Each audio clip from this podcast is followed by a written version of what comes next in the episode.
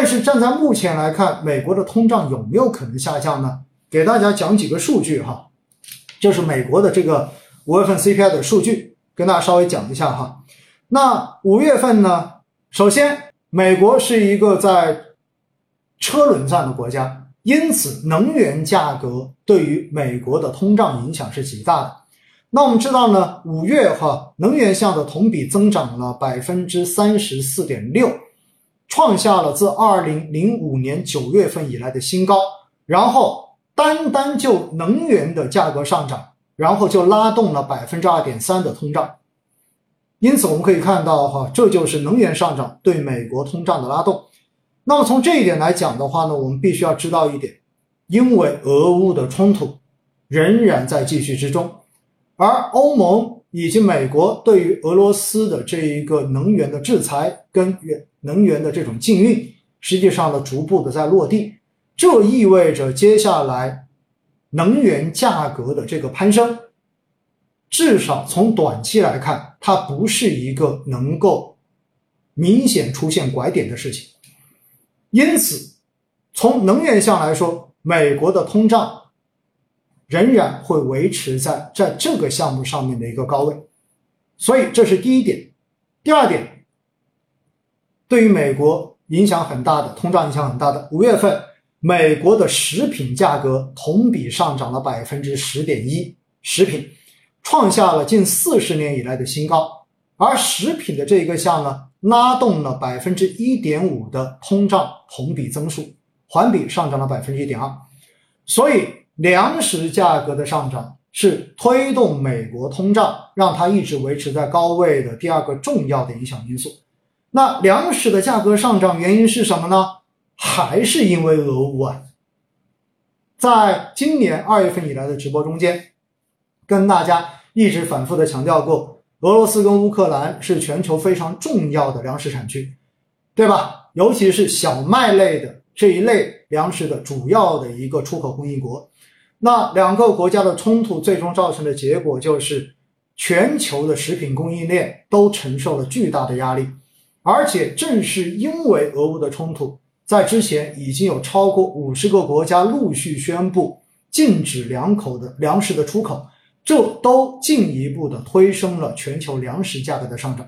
因此，在这一点来讲的话呢，我们说哈，五月份，那么根据。呃，联合国粮食及农业组织公布的最新数据显示，哈，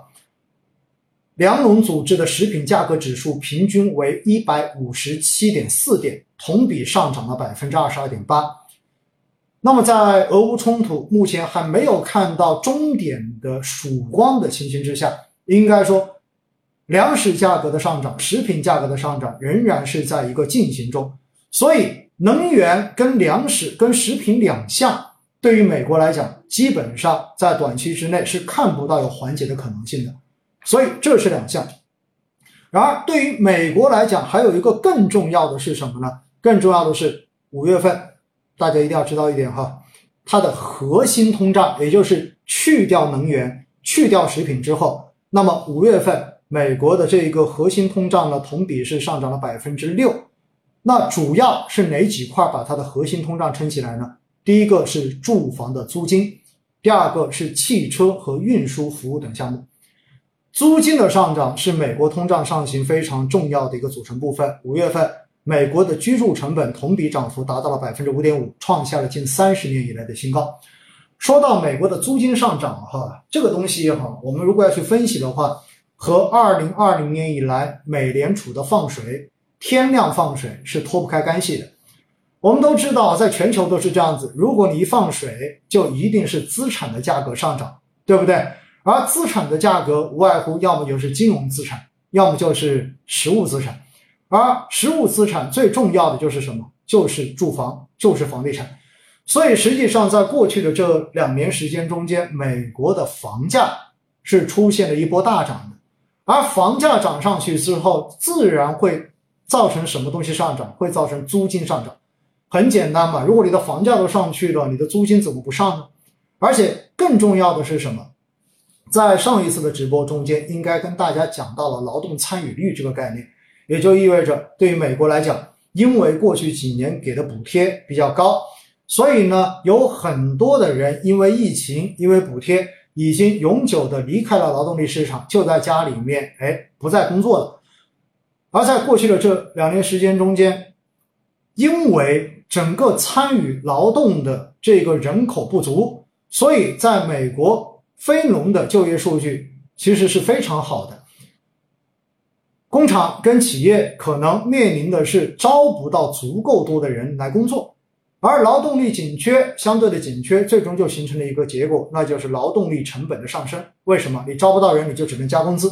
而加了工资之后，是不是意味着这一些有工作的人的收入在增加？而增加之后，进一步又会推升房地产的价格，推升租金。所以呢，站在这一点来讲哈，租金基本上站在目前来讲，也很难有。明显的这种松动，另一方面，我们看到的就是因为它加息，还会形成一个结果，那就是住房贷款的利率也会上行，对吧？这就是借贷成本上行嘛。所以呢，目前哈，三十年固定利率抵押贷款平均呢是百分之五左右，而在二零二一年这个数字呢是接近百分之三，所以住房成本的这种持续的上升，其实在进一步恶化美国的通胀。从以上的这几点细分数据来讲的话，最终想告诉大家一个结果，那就是美国的通胀估计在短期之内很难有明显的转向。而既然没有明显的转向，那么对于美联储的政策来说，持续的加息，甚至于更快速度、更鹰派的加息，也许都是他们的可选项之一。而在这种情况之下，如果美联储的加息持续，最终导致的一个结果，最明显的是什么？最明显的就是你会看到美债的利率会持续的往上走。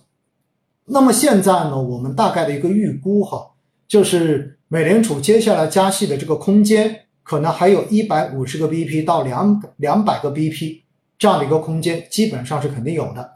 而这样子，如果要推算美债的利率，有可能最高可能会到百分之四以上。